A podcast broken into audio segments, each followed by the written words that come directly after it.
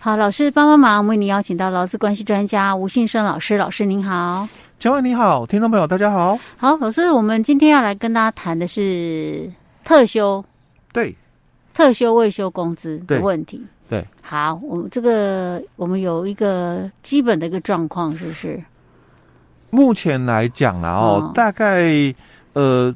特休没有休完，嗯、那因为一百零六年的修法是，所以我们都很清楚哦，就是这个是一个形成权是，所以劳工哦，他这个特休如果没有休完的话，嗯，劳基法三十八条也有提到，雇主要发给特休未休工资哦，当然除非劳工展延，嗯，但是展延的话哦，嗯，又没休完一样嘛，你就是要发给特休未休工资嘛，哦，所以这个。很清楚了，嗯。哦，还是要给哦这个特休的一个未休工资哦。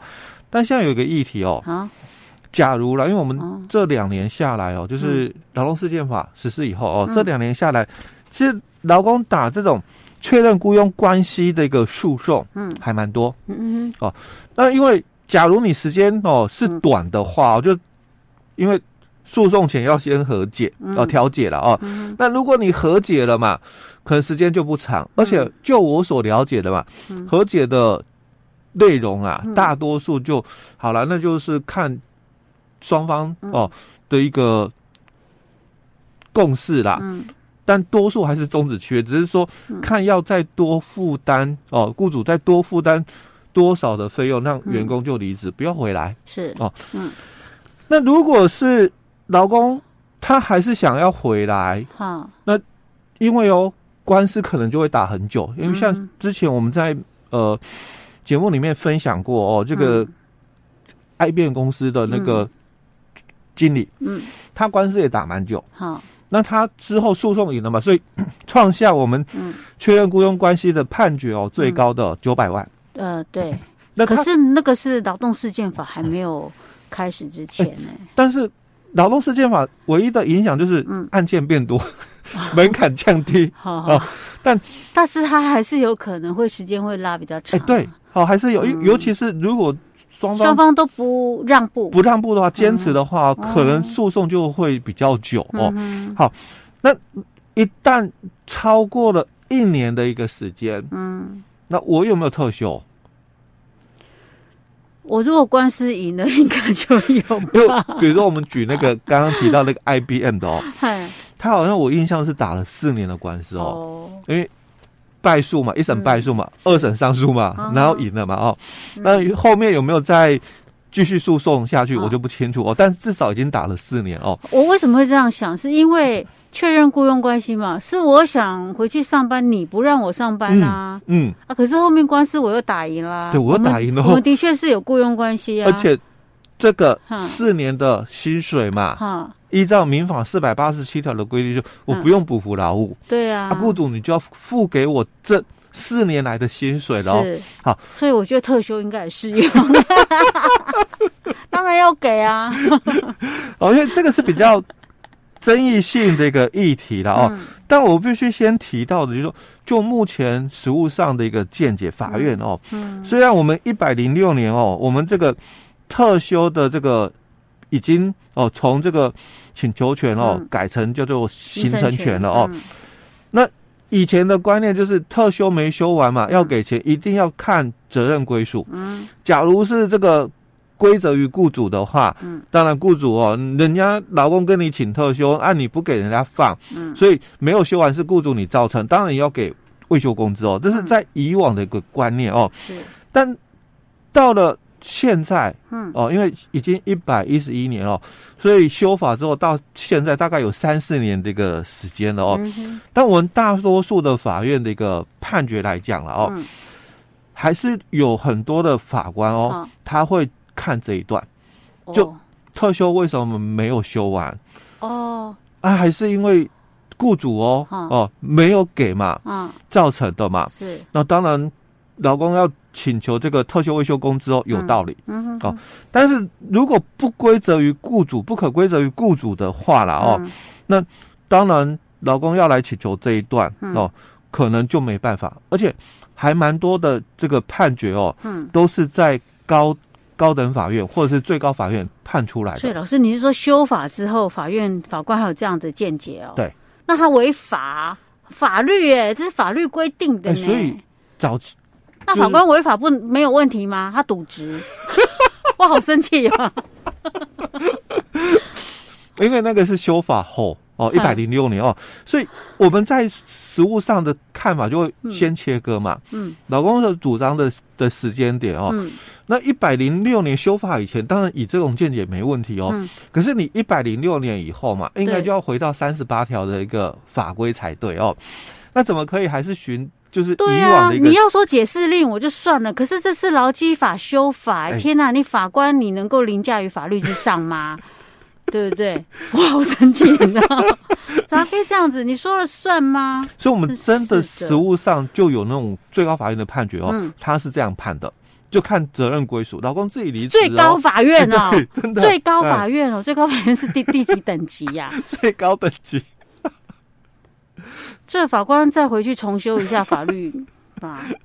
这个有可能啊，因为看法官怎么。看的啊，角度的一个问题了哦。不行啊，这怎么可以那个糊弄呢？怎么可以这样子呢？修法了，确实一百零六年修法哦，是这样哦。这又不是你说那个人家有些说什么自由新生，这是法律上面这样这样写的，对，法律上真的很清楚这样写，真的很生气。搞什么鬼啊？哦，可是哦，我们我们来看一一个部分哦，其实。这个一百 come down come down，是行路行路。我们现在看一个哦，就是最高法院一百一十年的这个判决的一个部分哦。好，他就提到了，就是说，不过他也是提到是因为一百零五年、一百零六年的部分哦。哦，他是指之前的案例啊？对对对对对。好吧，这我还能接受。修法前的一个修法前哦，所以他就提到说这个。被上如被上诉人哦，他在一百零五年、一百零六年哦，实际哦，并没有在上诉人的公司哦服劳务，因为也是打确认雇佣关系了哦。所以他说你没有在公司服劳务哦哦，所以在这个期间哦，虽然因为上诉人哦这个遇事拒绝，因为你就是被公司哦，就是你觉得嘛非法解雇嘛哦，所以被公司哦给拒绝提供劳务的一个部分嘛哦，好，所以可以设。认定就是受理劳务延迟哦，好，那当然要给薪水哦，所以法官这一段我们看都没有问题哦，但但是他就提到，但上诉人哦，既未要求这个被上诉人哦于休息休假日哦服劳务哦，那能否为被上诉人除了薪资以外，就我们讲，我这个被。非法解雇嘛，嗯，当然我打确认雇佣关系哦，所以等我赢了官司的话嘛，嗯，当然我这一段期间薪水你要付我、嗯、哦，所以法官到这一段都 OK 哦哦，所以他说，那除了薪水以外哦，嗯，那可不可以就上得请求啊？可不可以来请求给付特休未休工资嘞？所以法官就讲了，这里有问题。其实我还是。我还是觉得不太对，为什么？确认雇佣关系就是表示我要去上班，你不给我上班啊？嗯、那今那这样也要归责于雇主啊？嗯，我又我又不是说我你回去给我，你让我回去上班，然后我自己不休的，对，对不对？那所以这里就问题来了，你来看，嗯、我们再来看法官哦，他怎么看的哦？哦 okay、所以他就提到了说，我我们法官他还是维持哦。解释上哦，必须以劳工因为雇主业务的一个需要，嗯、那导致他的这个特休哦未能休毕哦，使得请求给付该特休未休工资哦，所以他提到是这一段。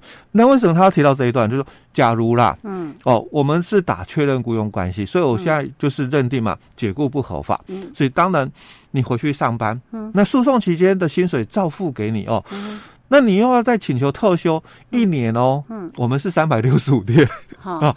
假如你有特休二十天，好，那我是不是要叫雇主要付你三百八十五天的薪水？三百八十五天的薪水，他他的观点是这样的哦，就是说以我们我们讲说排除就是打确认雇佣关系，我是正常一般老公，好，我工作。嗯，哦，那放假嘛，嗯，所以我们一年三百六十五天，嗯，那因为我做满了一定的时间，嗯、哦，所以我我假设我做了十几年了，嗯，所以我有特休二十天，嗯哼，所以三百六十五天哈、哦，因为我有工作，嗯，所以特休没有休，本来我们应该嘛，工作一定的时间，休息一定的时间，嗯、对不对？所以我没休这二十天，所以你才要给我钱。嗯，哦，那加总起来哦，嗯，还是回到三百六十五。你这样了解这个法官的意思吗？嗯、就是说，这个法官的逻辑有一点问题啊，我觉得。他他的逻辑，他就是这样子的一个逻辑，就是说，哎，我们三百六十五天嘛，假如啦，哈、嗯，我们讲说。一例一休啦，或者是这个国定假日啊，哦，我们假设我们用数字比较好算的哦，嗯，假如这些加起来哦，一百二十天好了，嗯，所以三百六十五哦，我们就切割掉了哦，这个一百二十天你你就放假的哦，嗯，那我们另外的哦，这个两百这个四十五天哦，因为刚好加起来 三百六十五是你工作的天数，对不对？那因为你做了十几年，所以你有二十天的特休，所以你你。放假的天数在这一年哦，一百二十的一例休国定假日，再加上这个二十天的特休，所以一百四十天哦是你应该放假。当然你没有休足够，雇主就要给钱，对不对啊？所以如果你休足够了，我们刚刚讲，如果你休足够，你只工作了两百一十五天，嗯，哦，那因为你休不够嘛，所以你这边工作的天数你就增加了，所以他要补你钱，加班的概念。但他现在回到就，可是你。打确认雇佣关系啊，你这一整年啊，嗯、你都没有提供劳务啊？我没有提供劳务是谁造成的、啊？哎，对，所以雇主造成的。造成的嘿，所以这个法官他逻辑有问题呀、啊。哦，所以他的观点他是这样，嗯、所以发回更审，高院更审哦。嗯、但因为最高法院的这个见解习惯了哦，嗯，所以高院也改判了，就是以这个最高法院一个见解哦做一个判断哦。就觉得啦哦，这个受理劳务延迟期间哦，就然任这个劳工有特别休假的这个工资的一个请求权。嗯，哦，这是因为最高法院的一个见解哦，所以最后影响了高院高等法院的一个判决哦。那我们还是回来嘛，就是说，其实当初劳基法三十八条哦，这个特别休假这个立法的一个目的，当然就是让劳工嘛，因为工作一年嘛。在这一年期间，你可能会有一些，就是说需要哦，让你就是暂时离开你的职场，然后去舒压的一个情况哦。那也不是让劳工哦可以借此来增加工资的一个机会，所以我们才会提提到嘛。早期的观点就是看规则于谁。假如老公你想要多赚钱，嗯，利用这个机会来多赚钱的话，那应该哦。不可能，因为特休是让你去休息的，而不是让你来借这个休息的机会，然后增加你的收入这个部分，就变成哦，我我没有休啦，嗯，所以变成是加班，所以多了这个工资加班费哦，所以在特休这个立法的一个精神里面哦，它是这样子哦，嗯，所以当然就法官那个见解里面哦，确实啦，容易会有以前的这种观念的一个部分。就是，假如特休没有休完，当然我们要探讨哦，法规的一个规定就是，他是因为不论任何理由，劳工哦，新法的之后，就是雇主哦都要给这个未休工资哦。可是你是确认雇佣关系的一个诉讼，是哦，所以这个打赢官司以后哦哦，那就判定嘛，回来上班，雇佣关系哦依然存在。那诉讼期间的薪水，当然依照民法四百八十七条的规定。那这个受理劳务延迟哦，雇主还是要给钱，可是特休未休嘞，嗯，哦，因为毕竟在这一段期间，你并没有就是说提供劳务这个事实哦，那这个法官那个认定里面哦，他才会去提到就是说，那这个现行法哦，虽然有把那个特别休假哦转成就是说。工资的一个概念啦，嗯，就是说，反正我不管哦，有没有休完嘛，那雇主就是要给钱哦，不会因为雇主受领劳务延迟而受损哦。不过，行政机关哦跟司法机关哦，嗯、在这一段哦认知上还是有一些落差。是，我不服，老师一定要让我讲一下。虽然我们时间已经蛮长了，为什么？因为我觉得今天如果他的这个诉讼是另外一种形式，是比如说假设我。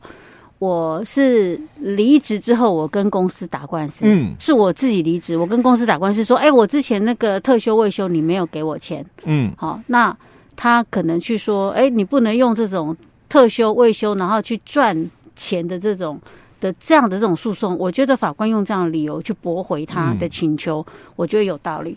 可是今天他是确认雇佣关系哦，会造成我没有办法去请特休，并不是我自己不想请啊，而且官司会打很久。对，是你不让我回来上班，你不让我回来上班，我当然没得去休那个特休啊。嗯、所以哦，不要激动，我们知道自己的权利哦，怎么保护自己很重要。嗯、所以回到我们的这个法规里面哦，嗯，劳动事件法。这个一百零九年实施哦，嗯，在四十九条里面就有提到暂处分状态。为什么要定劳动事件法哦？定这种暂处分的一个状态，就是维持你的权利。嗯，啊，所以除了哈刚刚提到的这个在诉讼的一个部分啊，嗯，当然你就要去知道说自身权益怎么去维护。嗯，你要先提哦暂处分状态。未来如果就是我提出嘛，哦暂处分哦，那。之后，我的特休才不会因为这样子哦被否决掉了。没有，我觉得法官就本根本就不应该否决啊！天哪，我觉得这太夸张了。哎啊，但是自己啦，还是要先把自己的该做的做做好了。嗯。哦，那因为以后的一个判决哦，嗯，你都不知道会说会遇到怎样的一个法官，什么样的法官？对，OK。那你要把你自己该做的分内的工作做好，感觉像。大家得自救才行，所以要上课。老师，我们先讲到这里。好。